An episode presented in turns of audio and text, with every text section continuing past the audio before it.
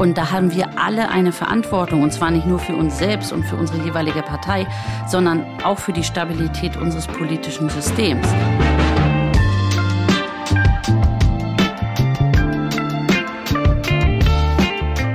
Hallo und herzlich willkommen. Wie schön, dass du dabei bist bei Beziehungsweise, dem Podcast für mehr Beziehungsfähigkeit in der Arbeitswelt von heute und morgen. Wir sind Julia von Winterfeld und Stefanie Schissler. Und heute haben wir hier Katharina Fegebank, die zweite Bürgermeisterin Hamburgs und auch schon jahrelang äh, Mitglied der Grünen und auch seit, wenn ich jetzt die Zahlen richtig habe, schauen wir mal. Gucken wir mal. Gucken wir mal, genau. Also seit 2004 auch bei den Grünen. Korrekt. Ja. Und dann 2008 habe ich gelesen, was ich auch sehr spannend fand, dann zur Landesvorsitzenden gewählt und mhm. damit auch die jüngste Parteichefin ja, Zeit. Genau. In Hamburg ja, nach mhm. wie vor. Mhm. Aber wir haben ja aktuell eine Bundesvorsitzende, mhm. die noch nicht mal 30 Jahre mhm. alt ist und in diesen herausfordernden äh, Krisenzeiten mhm. die Geschicke der Grünen Partei managt. Mhm. Ähm, Was auch sehr beeindruckend, ja. Schön ist dann zu sehen, wie sich dann doch die ja. Zeiten wandeln, dass sowas Absolut. dann jetzt vielleicht alltäglicher wird.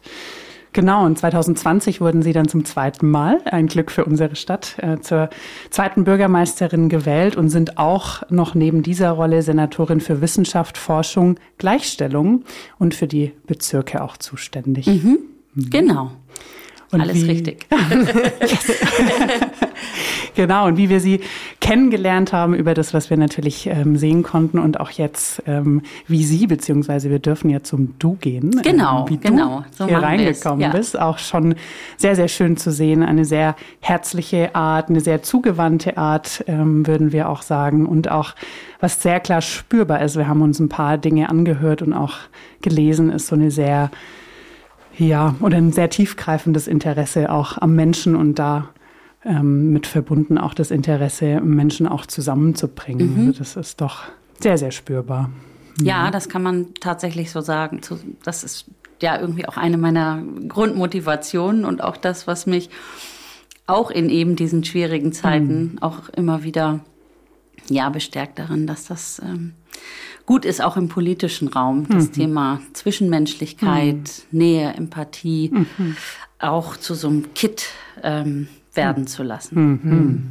Sehr schön. Sehr schön. Und macht, ja, also macht gerade so eine schöne Überleitung zu ähm, einer Einstiegsfrage. Oder magst du noch, Steffi, einmal kurz sagen, wie wollen wir uns rahmen heute eigentlich? Genau, ich dachte nämlich auch gerade, das ist ja schon eine schöne Überleitung für das Thema und auch unser Podcast, beziehungsweise sagt ja der Name schon, steht für Beziehungen. Und wir haben uns überlegt, dass wir heute wirklich darüber sprechen wollen, was Politik eigentlich ähm, im Grunde sein kann in Zukunft und haben ähm, da dann auch tatsächlich ja gesehen, dass heute der Tag der Befreiung ist und mhm. haben ähm, ein Zitat gesehen, beziehungsweise was, was Claudia Roth heute Morgen auch gesagt hat. Und sie sagte, der 8. Mai steht für das notwendige Eintreten für Frieden, Freiheit, Demokratie und Selbstbestimmung in einem geeinten Europa.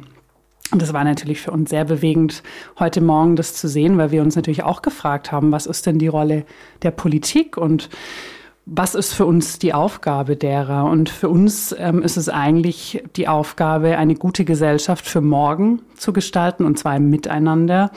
Und auch eine Gesellschaft, die auf den Grundprinzipien von Freiheit, Gerechtigkeit, aber eben auch Nachhaltigkeit basiert und die wirklich die Bedürfnisse und Interessen aller Bürgerinnen berücksichtigt. Und ich glaube, das hat uns auch dazu gebracht, heute wirklich über die Verbindung, also die Beziehung mhm. von Politik und Bürgerinnen mit dir ähm, sprechen zu wollen und vielleicht auch uns zu fragen, was die Rolle der Politik in Zukunft auch sein kann aus deiner Sicht, wie die Beziehung zwischen Politik und Bürgerinnen gestärkt werden kann und auch zu sehen, was braucht es eigentlich auf beiden Seiten für diese echte Teilhabe, die wir uns wünschen. Und dann wäre es auch noch schön, wenn wir in der Zeit vielleicht ein bisschen den Fokus auch auf Hamburg setzen können, was mhm. da aktuell schon passiert, was geplant ist, um eben diese Verbindung zu stärken. Darum soll es heute gehen. Und danke für deine Zeit. Ja, spannend. Freue ich mich auf ja. das Gespräch. Ja. Insofern starten wir einfach mal mit einem, mit einer Frage, die uns vielleicht erstmal einstimmen lässt. Mhm. Und die Frage, die wir immer wieder stellen, lautet, wie stehst du gerade mit dir in Beziehung? Also wie ist man bei einem selbst? Und bevor du antworten magst ähm, und vielleicht für dich die Gedanken einfach sammelst, äh, spiele ich gerne noch einmal den Ball zurück mhm. zu Steffi und, mhm. äh, und antworte dann auch gleich bevor wir dich dann auch gerne mit einbeziehen. Dankeschön. Dann mache ich es heute mal ganz kurz, weil ich mich auch immer mit dieser Frage neu frage. Ich habe bisher noch nicht darüber nachgedacht und ähm, hatte sehr, sehr volle Wochen und bin jetzt hier, freue mich schon sehr lang auf diesen Termin. Den haben wir ja schon im Herbst geplant. Und auch gerade dich hier ankommen zu sehen, auch jetzt hier am Tisch sitzen zu haben, ist für mich wirklich was ganz Besonderes. Und auch wie ich schon sehe, wie du auch schon strahlst, wenn wir das Thema andeuten, ähm, ist einfach, dass ich total freudig bin und ich bin auch wirklich jetzt hier in diesem Gespräch und nirgends anders. Das ist schön. Wie ist es bei dir, Julia? Also genau, ich kann auch nochmals nur betonen, wie ja, wie wie entsprechend Stolz ist vielleicht gar nicht das richtige Wort, aber wie, wie schön es ist, hier zu dritt zu sitzen, ähm, weil das ist nicht selbstverständlich, einfach hier in dieser Runde zu sein. Und wenn ich das jetzt auf mich beziehe, ich würde sagen, ich bin gerade heute mit mir ähm, ja in, im guten Kontakt. Äh, ich äh, möchte gerne so noch mehr diese Verbindung im Außen, auch im Innen erleben, wenn das jetzt irgendwie mhm. Sinn macht ähm, und spüre einfach, da ist sehr viel los im Außen und das ist auch bei mir im Innen. Äh, umso wichtiger und wertvoller es ist, einfach das mal zur Sprache zu bringen. Und deshalb ähm, stehe ich da gut mit mir in Beziehung. Was, was ist im Außen, was ist im Innen und wie kriegen wir das zusammen? Mhm. Ja, total interessant. Für mich ist das jetzt gerade wie ein äh, Ankommen in einer in einer Ruhepause oder mhm. in so einem Verschnaufmoment, mhm. weil meine letzten Tage, meine letzten Wochen wirklich ähm, von sehr viel Tempo geprägt waren, von sehr viel Auseinandersetzung, ähm, Gespräch, nicht nur im äh, positiven Sinne und Diskurs, äh, auch nicht nur immer zielorientiert. Also mhm. ich habe ähm, sehr viel Konflikt, vor allem im politischen Raum erlebt und das hat mich eben zu ganz viel Aktivität im Außen, wie du es beschreibst, gebracht. Mhm. Aber ich hatte wirklich mehrfach in den letzten Wochen das Gefühl, so mich dabei total verloren zu haben. Mhm. Also wirklich das Gefühl, so selbst auf der Strecke geblieben zu sein, ähm, auch das, was mir sonst Halt und Stabilität gibt, nämlich meine Familie, mein enges äh, Umfeld, alles Menschen eigentlich außerhalb der Politik, ja. auch ein Stück zurückzulassen, mhm. sodass auch eine ganz äh, entscheidende Kraftquelle und, und äh, Inspiration auch verloren gegangen ist. Und dass das jetzt aber wirklich in, in der Hektik des Alltags ein Moment ist, wo man. wirklich etwas tut, was man viel zu selten tut oder ich viel zu selten tue, in so eine Reflexion auch einzutreten. Hm. Und ähm, das finde ich total spannend an so einem Wochenstart Montag, wo man eigentlich schon überlegt, was kommt dann und heute Abend und wie sieht der Verlauf dann aus, ähm, sich wirklich auch diesen, diesen Moment oder diese Minuten zu gönnen miteinander. Das finde ich hm. irgendwie toll. Toll, ja.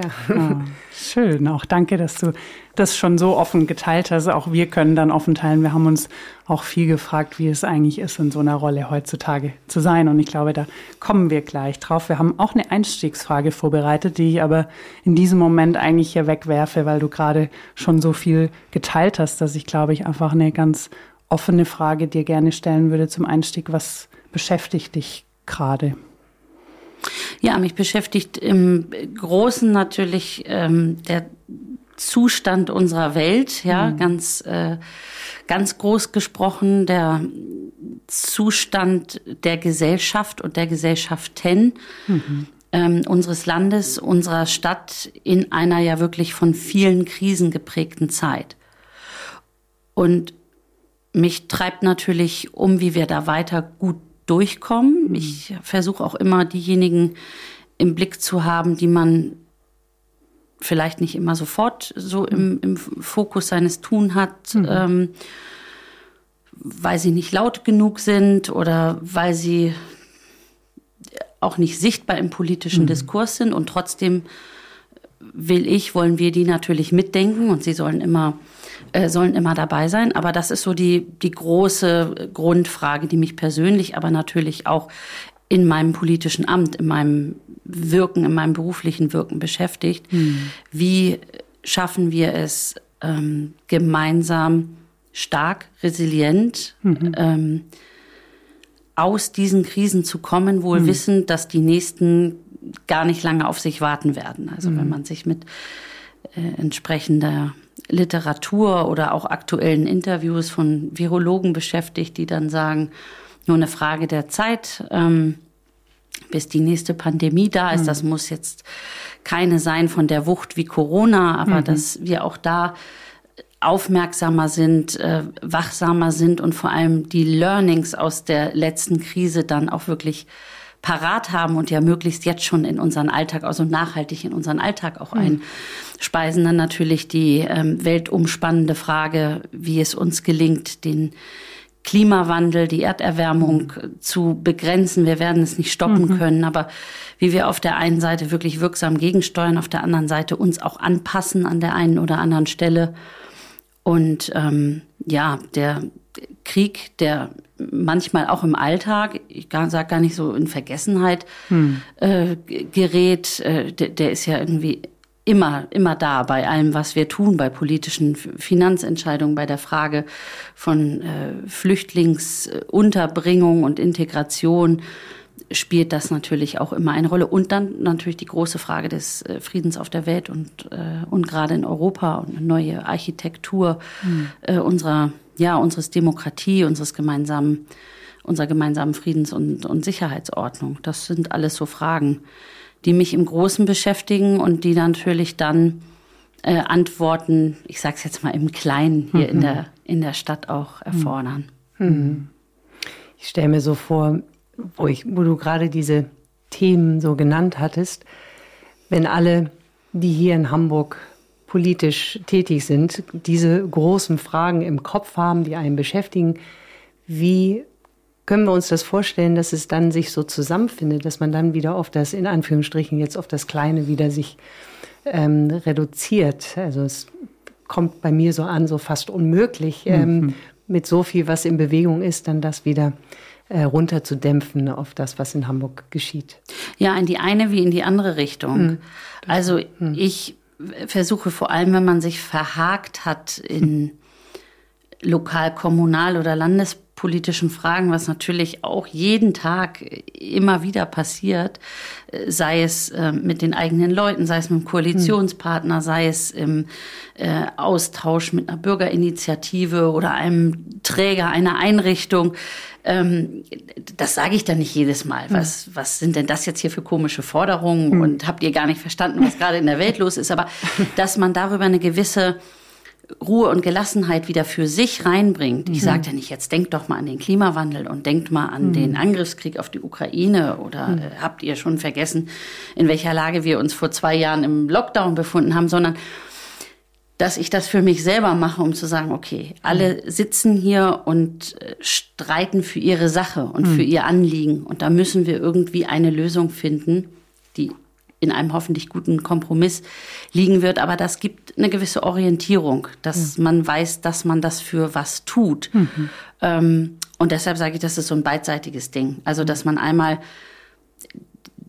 den, den groben Kompass äh, für sich immer wieder hat und sich damit auch immer wieder ein Stück äh, aufrichtet und auf der anderen Seite aber eine Erdung. Und das ist für mhm. mich ganz mhm. wichtig. Deshalb habe ich auch viel Freude an dem, was ich hier in Hamburg tun und manchmal auch positiv bewegen darf, weil es eigentlich in jeder Entscheidung, wenn sie denn dann auch umgesetzt wird und sichtbar wird, ähm, eine Erdung bedeutet mhm. und ein Feedback erzeugt. Manchmal ein positives, manchmal ein negatives Feedback. Aber dieses unmittelbare, hier im Austausch zu sein. Das ist hm. schon was anderes, als in Berlin zu sitzen oder in Brüssel zu sitzen oder gar bei den Vereinten Nationen, wo hm. man auch in bester Absicht den Frieden auf der Welt oder hm. den Wohlstand für die Menschen äh, oder auch persönliches Lebensglück äh, für alle versucht, ähm, ja, in, in Resolutionen und Verordnungen und ähm, Paragraphen zu gießen. Aber hier ist es sehr unmittelbar. Mhm. Und das, mhm. ist, das ist schön durch mhm. diesen Kontakt und diesen Austausch, den man immer hat. Absolut. Du hattest jetzt gerade von dieser Erdung gesprochen, was ich ganz schön fand Weil ich habe mich schon gefragt, naja, ist es aber nicht auch immer wieder wichtig, dieses große Bild reinzukriegen und auch vielleicht mal daran zu erinnern, wie du es ja angedeutet hast. Aber habt ihr schon mal dran gedacht und habt ihr euch gerade bewusst gemacht, wo wir eigentlich hinsteuern? Aber ich verstehe auch, dass du das so integriert hast in dir, dass es dir dann möglich ist, trotzdem vielleicht ähm, gewisse Dinge in diese Richtung zu bringen. Und dann hast du eben auch von dieser Erdung gesprochen und von dieser Sicherheit, die es dir gibt. Einmal den Sprung gemacht und geblickt auf die Gesellschaft, wo sie jetzt gerade steht. Was glaubst du, wie viel Erdung haben wir gerade in Deutschland und was bräuchte es vielleicht auch, um mehr von dieser Erdung oder Sicherheit wieder zu schaffen? Ich glaube, auf den ersten Blick recht wenig Erdung. Was ich erlebe, ist ähm, eine große Verunsicherung mhm. und zwar durch alle, alle gesellschaftlichen Gruppen mhm. hindurch. Mhm das mache ich jetzt gar nicht an einer bestimmten hm. Fest, also einer bestimmten Region mhm. oder äh, einem Geschlecht oder einer mhm. Herkunft, sondern allumfassend. Mhm. Eine, eine, ja, so ein ist die Welt aus den Fugen geraten mhm. und was ist der Beitrag eigentlich äh, von, von einer jeden Gesellschaft, mhm. sie wieder einzu einzuhaken oder mhm. einzuklinken mhm. oder anders einzuklinken, mhm. vielleicht ja mhm. auch. Das kann es natürlich auch sein. Das nehme ich vordergründig wahr und teilweise auch in den vielen Einzelgesprächen.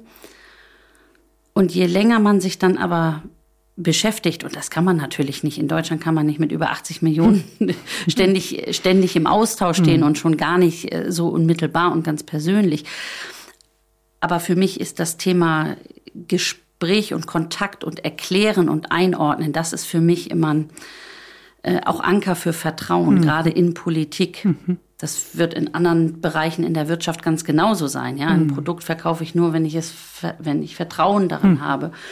Und in der Politik ist es, ist es ganz ähnlich. Und äh, um dieses Vertrauen zu gewinnen oder zu erhalten, es bedarf ja manchmal wirklich eines ganz langen Prozesses, vieler, vieler Jahre. Das, wenn ich zum Beispiel die Geschichte der Grünen sehe, die äh, ja in ihren Gründungsjahren äh, vielleicht von einigen so ein bisschen argwöhnisch beäugt, von anderen vielleicht heimlich bewundert, äh, von Dritten als total verrückt abgestempelt. Ja, was sind denn das hier für äh, Anti-AKW-Gegner, Frauen und Friedensbewegte, die plötzlich unsere Parlamente erobern? Hm.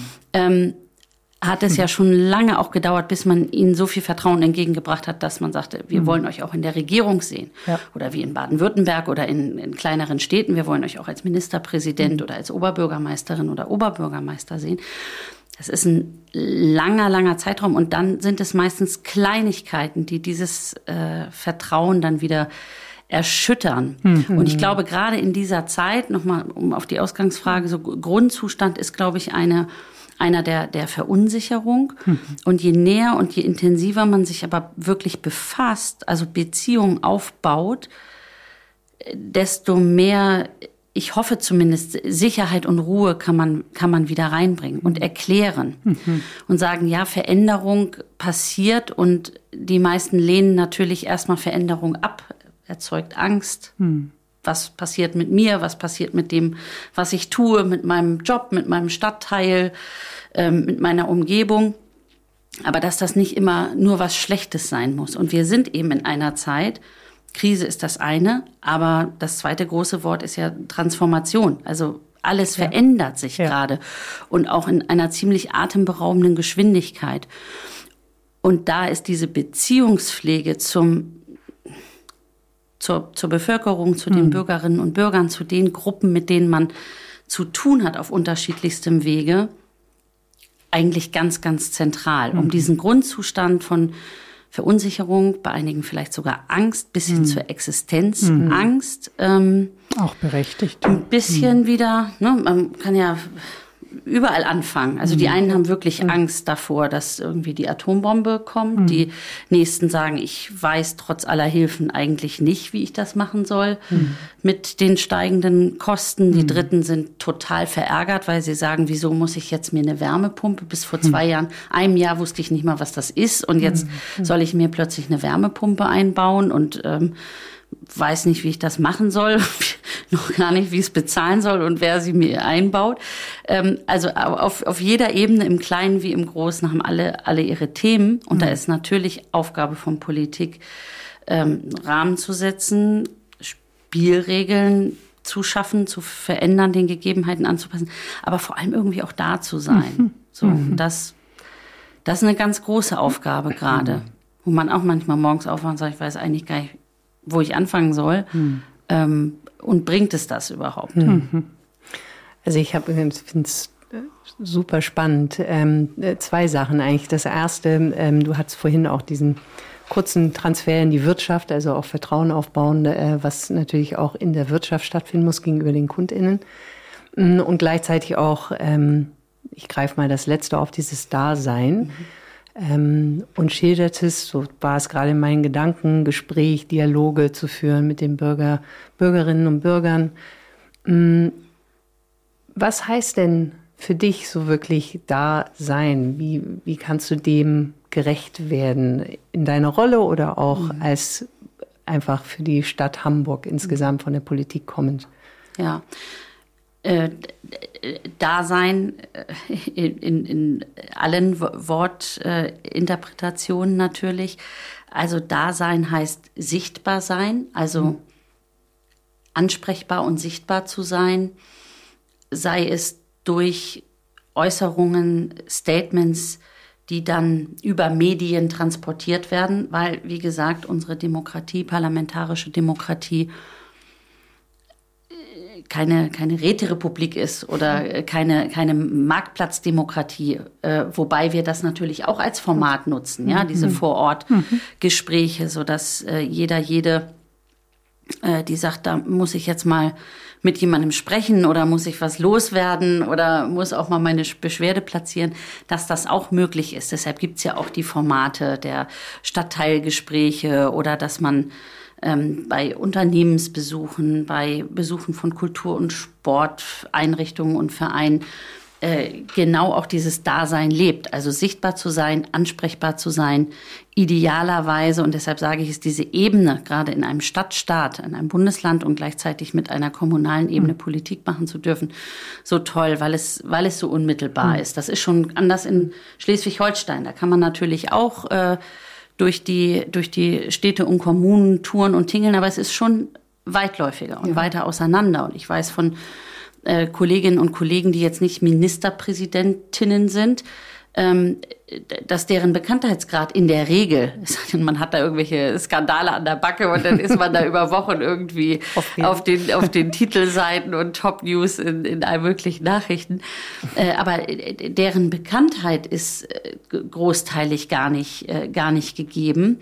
Ähm, und über Bekanntheit hat man natürlich dann auch noch mal eine Wirkung und ähm, das das ist eine Form von Dasein, dass man mhm. also hoffentlich transportiert, das ist zumindest mein Anspruch, äh, dass man über verschiedene Kanäle auch ansprechbar ist für alle möglichen für alle möglichen Anliegen, die da sind. Also auch diejenigen, die jetzt gar nicht mein unmittelbares Ressort oder meine fachliche Zuständigkeit betreffen. Dafür bin ich oder auch sehr dankbar, zweite Bürgermeisterin zu sein. Und dann wenden sich die Leute auch wirklich mit ihrem kleinen Problem mhm. vor Ort in ihrem Stadtteil oder in der Nachbarschaft genauso an mich wie mit ihrer Beschwerde über eben besagtes ähm, Wärmepumpenthema. Mhm. mhm. Das landet alles bei uns an und das muss dann natürlich auch entsprechend ernst äh, genommen und auch ernsthaft dann bearbeitet werden. Also mhm. ich gibt natürlich auch die Möglichkeit, man, man ist ständig da, überall vor Ort, verspricht Dinge, mhm.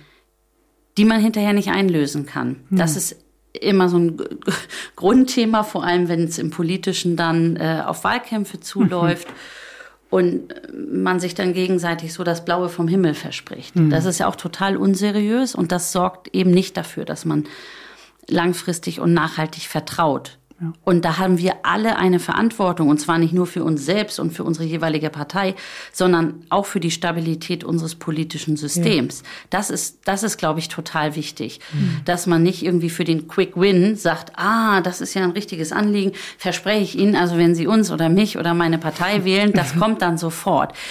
Mein Eindruck ist, dass das tatsächlich ein bisschen nachgelassen hat, auch in den letzten Jahren. Und ich war jetzt in vielen Wahlkämpfen unterwegs, kommunal, Hamburg-Wahlkampf natürlich, jetzt äh, zweimal wirklich in sehr exponierter ähm, in sehr exponierter Rolle, auch als hm. Spitzenkandidatin, Bundestagswahlen, seit ich eben 2004 mhm. Parteimitglied geworden, 2005 war mein erster Bundestagswahlkampf, ähm, bis hin zu Europawahlen.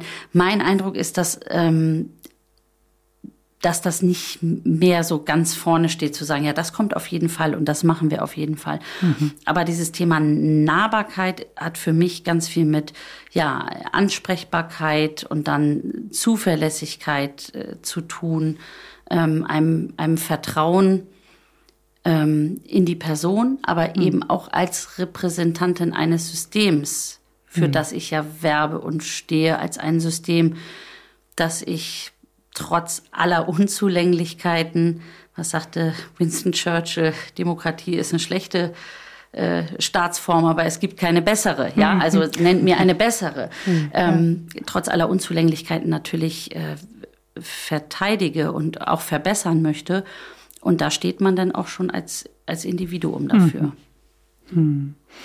Ja, ich glaube, du hattest indirekt jetzt auch das Thema Vertrauen im Fokus. Und das war auch was, worüber wir uns Gedanken gemacht haben, weil ähm, es ist schon wahrzunehmen in unserem Umfeld, dass das Vertrauen in die Politik mhm. vielleicht, ich weiß gar nicht, ob ich sagen kann, nicht mehr so ist, wie es mal war. Ich weiß nicht, wann es wie mal war, ja. aber zumindest äh, fühlt es sich nicht so an, wie es sein sollte, gerade in diesen Zeiten. Ähm, und dann ist schon auch die Frage, wer prägt eigentlich das Vertrauen in die Politik? Und das ist einerseits natürlich die Demokratie als System dahinter. Es ist aber auch die Frage nach den Personen, die sich in diesem System auch nach vorne bringen und die auch dann eben gewisse Dinge sagen oder nicht sagen. Und das ist so die Frage. Also ich glaube, erstmal die offene Frage, wie ist dein Gefühl, was das Vertrauen in die Politik angeht, also State of the Nation? Und, und wird es auch gesehen und wie wird damit umgegangen und was sind Lösungsansätze? Sind jetzt sehr viele Fragen, aber ich, das gehört irgendwie zusammen. Ja, denke ich auch, dass das zusammengehört. Ähm, das ist eine Frage, die uns, ich sag mal uns Kolleginnen mhm. und Kollegen, auch parteiübergreifend äh, natürlich äh, dauerhaft umtreibt. Mhm. Wir wissen, dass das die härteste Währung ist, in, mhm. der, in der Politik äh, gezahlt wird. Und ich habe jetzt keine aktuelle empirische Studie, aber ich sehe natürlich auch Umfragen. Hm. Ich sehe vor allem immer mit großem Interesse die Frage, welcher Partei man am mhm. ehesten zutraut, ja. die großen Probleme, vor denen wir stehen, zu lösen. Und sehe dann natürlich mit weniger Freude, dass gerade bei den Grünen, die da lange Spitzenwerte mhm. hatten, auch noch bis Anfang diesen Jahres hinein, das jetzt irgendwie so auf einem mhm. äh, rapiden Abwärtskurs ist. Und ich mhm. hoffe, dass, ähm, wenn dann irgendwann eine Talsohle erreicht ist, dass das auch wieder nach oben geht. Und das gehört auch dazu, diese, diese wellenartige Zustimmung und dann wieder hadern und, und äh, Zustimmungswerte, die dann hoffentlich irgendwann auch wieder ähm, wieder steigen. Aber ich, ich denke auch, das muss man in so einem Gesamtsystem sehen. Also einmal Krisen und wie geht man mit Krisen um.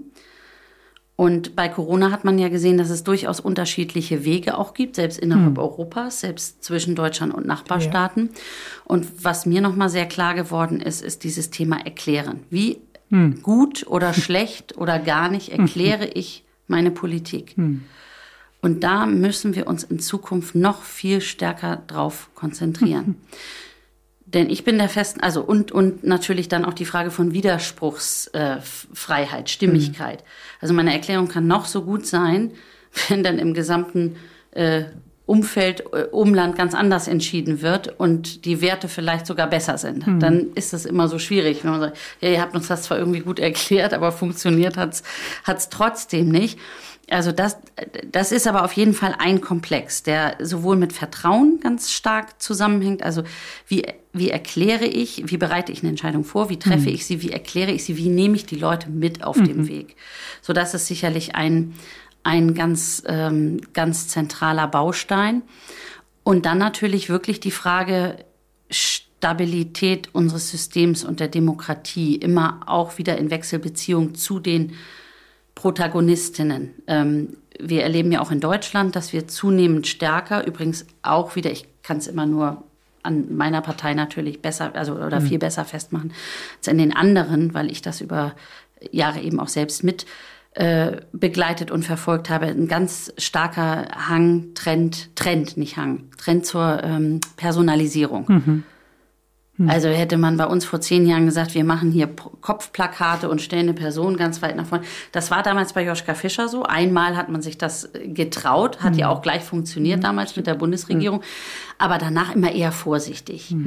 Ähm, ja, gut, Spitzenkandidaten kriegen dann auch mal ein eigenes Plakat, aber ansonsten, wir sind die Themenpartei. Wir mhm. sind die Partei, die immer auf ne, gesellschaftliche Gestaltung und so weiter setzt. Und deshalb ähm, machen wir andere Bilder und eben Themen in den, in den Mittelpunkt. Und ich finde das eigentlich gar nicht verwerflich und gar nicht schlimm. Also man kann ja thematisch natürlich für etwas stehen und gesellschaftliche Veränderung und Fortschritt und gleichzeitig auch Personen haben, die das ganz stark verkörpern.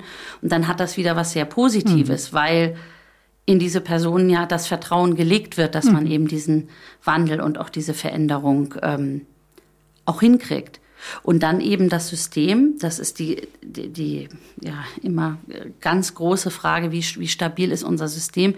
Ich halte eigentlich, wenn ich den Blick äh, über den Tellerrand in andere europäische, aber vor allem auch darüber hinaus äh, Staaten liege unser System eigentlich für ein sehr, sehr stabiles. Also es wird ja auch oft gesagt, eher so eine langweilige Mitte-Koalition, die wir irgendwie immer in unterschiedlichster Farbgestaltung ähm, hier in Deutschland haben. Das gefällt dann wieder einigen nicht, aber es ist ja faktisch so, dass wir so drei, vier Konstellationen jetzt hatten die die extremen Ränder, vor allem den rechten Rand, ähm, da gar nicht berücksichtigt mhm. hat, auch in ihrer Regierungsbildung. Das ist ja durchaus in europäischen Nachbarstaaten mhm, ganz anders, mit ganz, mhm. ganz anderen Themen.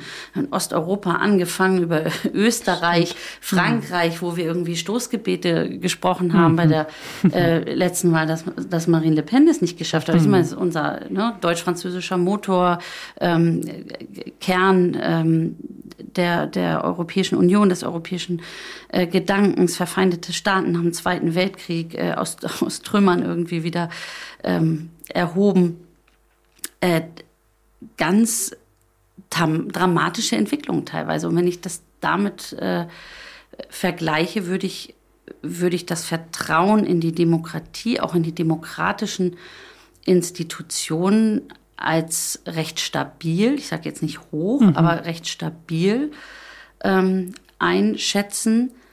Aber es muss immer wieder neu auch dafür geworben und gearbeitet werden. Und da spielen dann, glaube ich, so Fragestellungen wie Geschwindigkeit und wie lang ziehen sich Veränderungsprozesse mhm. hin und wie geduldig, also müssen mhm. nicht nur die handelnden Politikerinnen, sondern auch die Bürgerinnen und ja. Bürger sein. Also da gibt es ja auch ganz viele konkrete Beispiele, Genehmigung von Windkraftanlagen, die plötzlich sechs Jahre mhm. dauern, wo es eigentlich heißt, in einem Jahr müssen wir mit allem fertig sein, um überhaupt die Energiewende hinzukriegen oder unsere Weltmarktstellung, die wir haben könnten, wirklich auch zu nutzen und, mhm. und auszubauen. Und deshalb sind das, ähm, ja, wie du sagst, wirklich ganz verschiedene Puzzlestücke, die dann zu einem, zu einem führen. Also System, die einzelnen Akteure im System und über, über allem ja, schweben dieses Thema ja, Vertrauen, Vertrauen gekoppelt an, an Stabilität. Hm. Was wäre denn so eine Sache, die es, natürlich gibt es mehrere Sachen, aber ich bin nur mal mit der Frage so, was wäre denn so eine Sache, die weder du oder auch zusammen mit den Kolleginnen verändern würdest wollen, weil wir jetzt von Transformation, wir sprachen, wir sprechen sowieso von der Veränderung.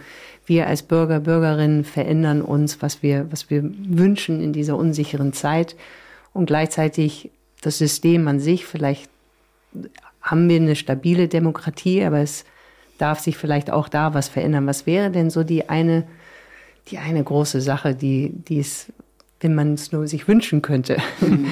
die man verändern würde wollen?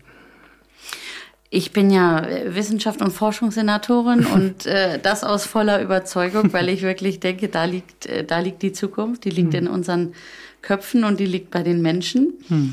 Und ähm, das klingt dann immer erstmal sehr abstrakt.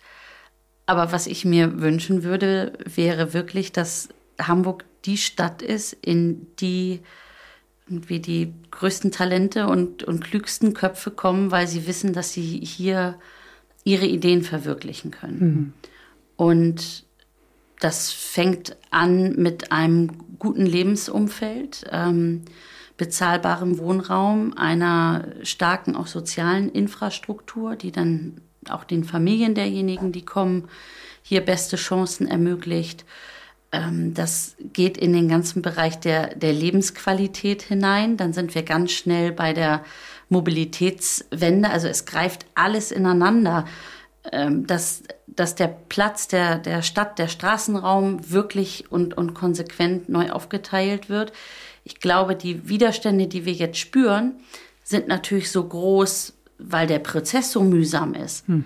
Also wenn ich mit dem Finger schnippen könnte, Stimmt. würde ich sagen, wir gehen mal 15 Jahre oder voran.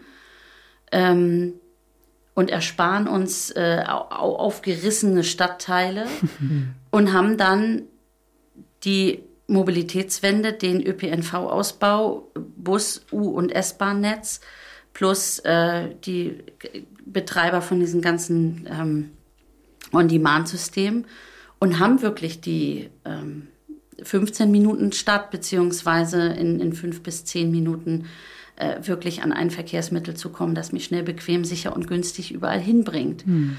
Und was es mühsam macht und was die äh, Proteste ja hervorruft und dann wiederum dazu beiträgt, dass gemeckert wird und dass es heißt, die haben doch alle gar keine Ahnung, was sie hier überhaupt machen, unsere Politiker.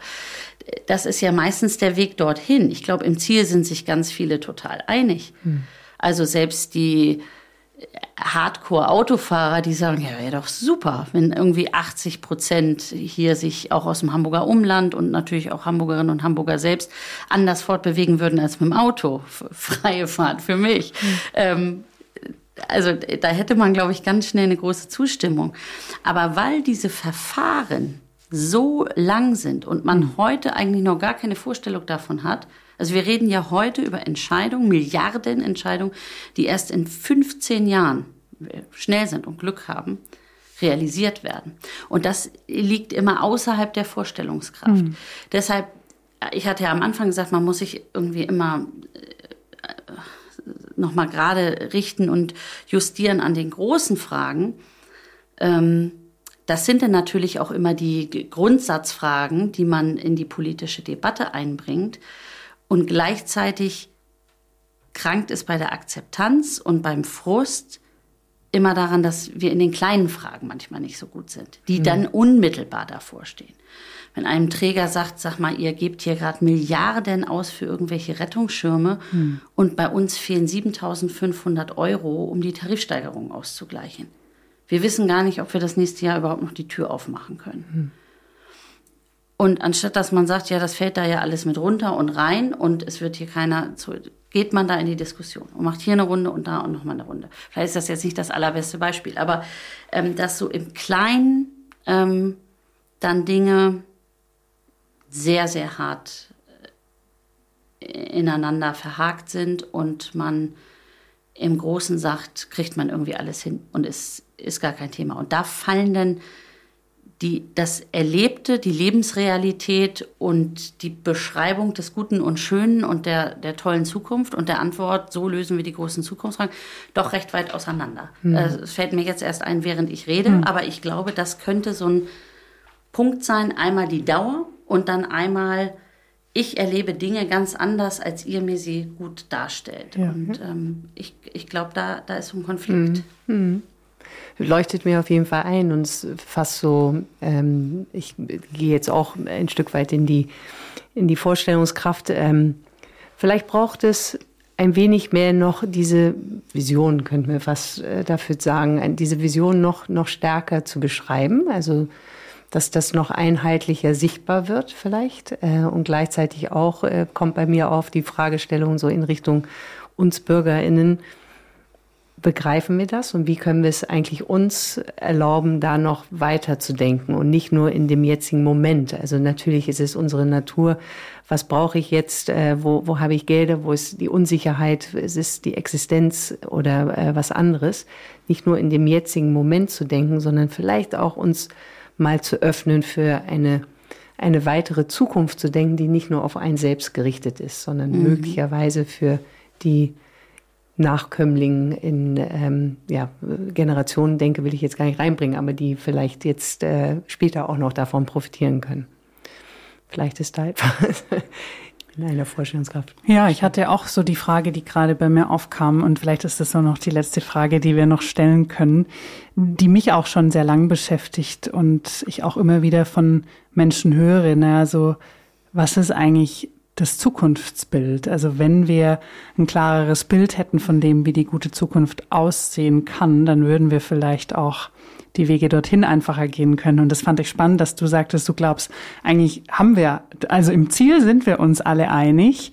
Äh, der Weg dorthin ist aber sehr mühsam. Ich frage mich aber schon, wie sehr wir als BürgerInnen dieses Zielbild uns auch wirklich vor Augen führen können. Und gerade du hattest Mobilität genannt, das ist für mich ist es total klar. Ich lebe auch ähm, in Ottensen und Freiraum Ottensen ist ein Projekt, das ich von Anfang an verfolge. Und für mich ist es total klar, dass die Autos da raus müssen. Und ich sehe auch diesen Stadtteil vor mir ohne Autos. Aber die Frage ist ja, wie viele Menschen haben diese Vorstellungskraft? Und wäre es nicht auch eine Idee für die Politik, ähm, noch viel mehr zu investieren, um diese Zukunftsbilder aufzuzeigen, so dass wir sie eben nicht vorstellen müssen, sondern dass wir sie schon sehen können, was vielleicht auch dann uns die Motivation geben kann, auch dort darauf hinzuarbeiten, weil so arbeiten wir ja auch in unserer Arbeit. Wir machen eine Vision, damit wir gucken können, wie kommen wir jetzt dahin und damit wir ein gemeinsames Bild haben von der Zukunft, die wir wollen. Und die brennt mir schon lang so und so mhm. unter den Nägeln, so wie, wie machen wir das oder wie können wir das noch besser machen und wie können wir dann auch die Teilhabe daran fördern? Ja, absolut. Ähm, äh, Freiraum Ottensen ähm, habe ich natürlich auch verfolgt, genauso wie vor einigen Jahren. Äh, rund um den Bezirkswahlkampf, äh, der ja nun auch im nächsten Jahr dann wieder Wahlen nach sich ziehen wird. Das ist 2024 äh, finden auch wieder bei uns kommunale Wahlen statt, ähm, wo es ja auch einige ganz interessante, so bildanimierte Geschichten gab, zum Beispiel vom Eppendorfer Strand. Das habe ich damals auch mit, äh, mit begleitet, nicht mitentwickelt. Das war nicht meine Idee, aber das äh, kam dort von meinen Leuten aus dem Bezirk und hat äh, in Teilen ein sehr positives Echo ausgelöst, weil man das genau vor Augen hatte, wie da äh, Teile in Eppendorf richtig wie so ein großer Beachclub aussehen im mhm. Sommer. Und dann hat es auf der anderen Seite natürlich genauso viel mhm. Widerstand erzeugt. Mhm. Man, glaube ich, immer mhm. äh, auch mit bedenken muss, dass Menschen auch unterschiedlich sind und ja. ticken. Und dann gibt es diejenigen, die sagen, hey, wow, also heute Absprungbrett für morgen und wir äh, tauchen da doch jetzt ein und lass uns doch mal gucken, wie wir da das Beste für alle rausholen. Und dann gibt es natürlich diejenigen, die teilweise sehr stark sogar in der Vergangenheit, mhm, also diese klar. früher ist alles besser Mentalität oder war alles besser Mentalität, mhm. äh, auch sehr überzeugend immer vortragen obwohl selten Statistiken irgendwie äh, dann mhm. ihnen recht geben, wie zum Beispiel, ich höre das immer wieder, äh, Kriminalstatistik. Ja, wir haben in ganz vielen Kriminalitätsfeldern beste Werte, also stetig sich mhm. verbessern, einigen nicht. Aber da heißt es, oh Gottes Willen. Und früher war alles ganz, äh, ganz toll. Mhm. Und heute weiß man gar nicht mehr, kann man überhaupt noch irgendwie guten Gewissens vor die Tür treten. Auch da Ängste natürlich ernst nehmen. Aber dieses Verklären davon, mhm. dass früher alles besser war. Und dann natürlich diejenigen, die sagen, wieso jetzt? Auch nur am Meckern über das, was jetzt ist. Aber was verändern dann auch nicht? Und das, äh, im Moment ähm, konzentriert sich das ja sehr stark auf dieses Thema Parkplätze, mhm. Parkraum, ja. Platz für Autos. Das ist ja eine richtige großstädtische, überall, ja nicht nur in mhm. Hamburg, großstädtische Symboldebatte. Und ich glaube, daran kann man sich wirklich ähm, mal so zwei, drei, vier Cases unterschiedlicher Art noch mal mehr überlegen. Mhm. Vielleicht auch unterschiedlich äh, vorangehen, um zu gucken, welches ist denn eigentlich der erfolgreichste, um gerade die größten Kritiker mitzunehmen. Mhm. Das sind dann ja oft Einzelhändler vor Ort mhm. oder Leute, die sagen, ich äh, bin nicht so mobil und brauche unbedingt meinen Parkplatz in unmittelbarer Nähe. Ähm, was könnt ihr mir denn dann anbieten? Also, dass wirklich ein, eine Art von Dialog, Beteiligung, ähm, gemeinsame Entwicklung stattfindet. Und das ist ja auch das Spannende bei diesen verschiedenen äh, Beteiligungen, Matrixen, Pyramiden und so weiter, wie es sie gibt, dass immer am Anfang klar ist, wo befinden wir uns eigentlich? Mhm. Also nichts ist ja frustrierender, als wenn man sagt, ja, wir machen einen großen Beteiligungsprozess und alle verstehen was anderes mhm. darunter. Mhm. Und die ersten sind schon weg, wenn sie hören, ach so, am Ende entscheidet es doch wieder die Politik. Aber andere, wenn die das wissen, die sagen, ja, das stimmt, die finale Entscheidung will ich eigentlich gar nicht treffen. Ich will meine Ideen einbringen, aber mhm. nicht, dass ich plötzlich dafür verhaftet werde, dass sich jetzt hier der ganze Stadtteil verändert. Und da auch eine Klarheit, also erklären, gut, sorgfältig und äh, auch klar äh, erklären, ähm, was passiert, auch immer einladen mitzumachen und ähm, dann aber auch Dinge, und da ist die Politik dann wieder gefragt, wenn eine Entscheidung getroffen ist, das dann auch wirklich, dann auch wirklich tun. Mhm. Also frühzeitig möglichst viele an Bord holen, bestenfalls alle, aber das, äh, das gelingt gar nicht, weil dann ja auch immer die Frage ist, wer beteiligt sich wie, wer hat die größte Beschwerde macht, das sind ja so die Klassiker dann mhm. auch, ne?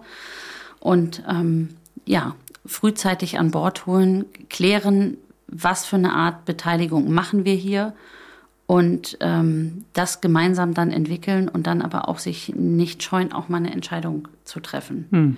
Und auch daran mangelte es vielleicht an einigen Stellen, weil, das muss ich dann auch sagen, ist es für uns ja manchmal auch sehr unangenehm in der Politik, wenn man dann Dinge rechtfertigen muss, von denen man ganz sicher ist, in drei oder fünf oder sieben Jahren finden es alle super, hm. kein Hahn kräht irgendwie mehr danach. Ähm, aber wir müssen jetzt durch diese harte Phase durch mhm. und uns auch ganz, ganz schön viel Ärger abholen. Mhm. Und dann haben wir anders als in anderen gesellschaftlichen Wirtschaftsbereichen natürlich immer unangenehme Wahlen alle mhm. paar Jahre. Also mhm. dieses dann sich auch ausrichten an Legislaturen, das ist auch oft sehr hinderlich. Auch für dieses Thema, wie baut man denn langfristig vertrauensvoll Beziehungen ja, auf. Total. Ja. Hm. Also es klingt, ähm, genau, wenn ich, äh, ich, ich sehe seh die Zeit, ähm, aber ich wollte nur so abschließend sagen, es klingt so schön, ähm, wie du es beschreibst, ähm, weil es eigentlich der gleiche Ablauf ist, ob man in der Wirtschaft ist, ob man vielleicht in Vereine ist, mhm. wenn etwas sich verwandeln möchte. Klarheit, alle einbringen, wissen, worauf wir uns ausrichten, was die Absicht ist und dann entsprechend durch die Konzeption, sage ich jetzt mal, zu gehen. Aber wenn dann die Entscheidung getroffen wird, die auch dann durchzuziehen. Hm. Sehr linear jetzt gedacht und ja. äh, sehr hoffnungsvoll, wenn es immer gelingt. Aber ja, es ist auch wiederum sehr zuversichtlich ähm, zu, zu wissen, äh, den Prozess kennen wir alle, egal aus welcher Form wir tätig sind.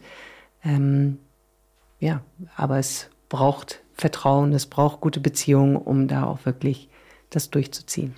Ja, und die Bereitschaft auch auf beiden Seiten sich auf so etwas ja. einzulassen. Mhm, ja. Denn das ist ja für den politischen Raum ein immer noch recht neues Vorgehen. Mhm. Also über Beteiligung spricht man schon recht lang, aber da wirklich den ganzen Instrumentenkasten zu nutzen, sich auch zu trauen, sich auch immer auf noch was Neues einzulassen ich finde, das ja erfordert, sollte von uns auch die Bereitschaft erfordern, mhm. da durchaus auch mal ins Risiko zu gehen.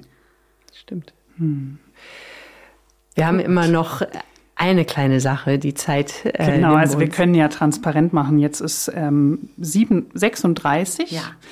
Gibt es noch äh, den Abschlussritual-Zeitpunkt oder machen wir das für dich.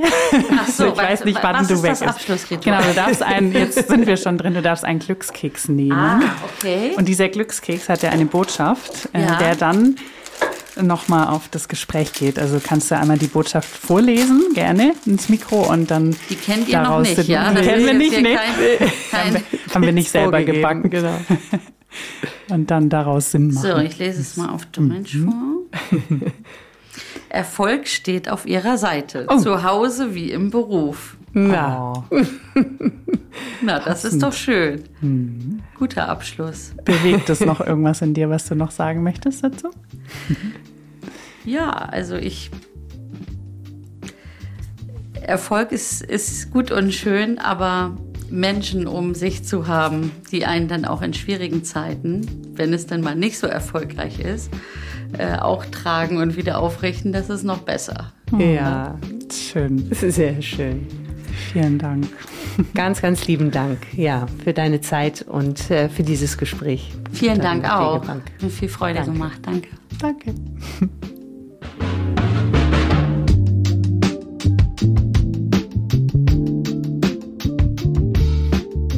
Das war ein, ein rasantes äh, und auch sehr äh, ohne, ohne dass das Gespräch Tempo hatte. Es war ein sehr ruhiges und sehr offenes Stimmt. Gespräch und trotzdem ähm, Zeit, die schnell vorbeiging. Und äh, genau, was, äh, was, was nehmen wir denn da so mit? Was wäre denn so in Kürze das, was äh, am pr- einprägsamsten war? Und ich kann, also für mich ähm, äh, bl- bleibt am ehesten hängen so das, was vielleicht so offensichtlich ist und doch eine so große Aufgabe allein nur in der Stadt Hamburg. Und das ist diese Nähe und Nähe schaffen. Ähm, durch sei es dieses Dasein, was wir besprochen haben, oder aber auch den Dialog an sich. Und aber auch Verantwortung in Richtung BürgerInnen, auch wenn wir das Wort Verantwortung nicht genutzt haben oder nicht gehört haben, dass wir alle aufgefordert sind äh, und dass das immer in, in, in beide Richtungen ein Aufruf ist, in diese Veränderung zu kommen. Ja, also wirklich, ich dachte mir auch, wann ist die nächste, wann ist das nächste Stadtteilgespräch, weil ich habe schon öfter diese Plakate auch gesehen und war ehrlicherweise noch nie dort. Habe es mir aber schon so oft vorgenommen und ich glaube, jetzt ist noch mal mehr der Punkt, das auch wirklich wahrzunehmen, weil ich schon merke durch Gespräche wie diese, dass mein Wunsch da mitzugestalten auch immer lauter wird. Und mich hat, also mich hat sie total beeindruckt. Also wo ich dachte, wow, so eine Nahbarkeit, so eine Offenheit, auch wie sie hier reinkam und wie sie gerade hier rausgegangen ist, nachdem wir auf Stopp gedrückt haben. Also ganz, ganz schön auch das zu sehen. Und das löst bei mir natürlich auch aus, ich möchte da mehr Kontakt haben und möchte dann damit auch eben mehr sehen und hören von dem, was die Politik macht. Und ich fand es sehr angenehm, wie sie einfach frei rausgesprochen hat, auch viel von sich gezeigt hat. Und ich nehme auch wahr, dass sie diesen menschlichen Charakter eben auch in die Politik bringen will. Und ich fand es sehr schön, was sie sagte mit dem Erklären, weil das kennen wir ja auch aus persönlichen Konflikten. Ähm, wenn ich nicht erklären kann, warum ich wie gehandelt habe, dann kann ich auch kein Verständnis erwarten und andersrum. Und bei mir ist es ganz oft so, dass wenn mir jemand mal kurz erklärt, warum was passiert ist oder nicht passiert ist, dann bin ich ja, okay, dann let's move on, habe ich verstanden. Aber wenn ich diese Erklärung nicht bekomme, ist es sehr, sehr schwer für mich. Und ich glaube, deswegen war das für mich so ein Aha-Effekt. Ähm, und ich glaube, da kann wirklich die Politik als Ganzes noch einiges nachlegen. Und das zweite war eigentlich dieser Punkt der Veränderung und wie mühsam das ist, wo ich dachte, stimmt. Äh, Du sagtest gerade, ist fast schon obvious.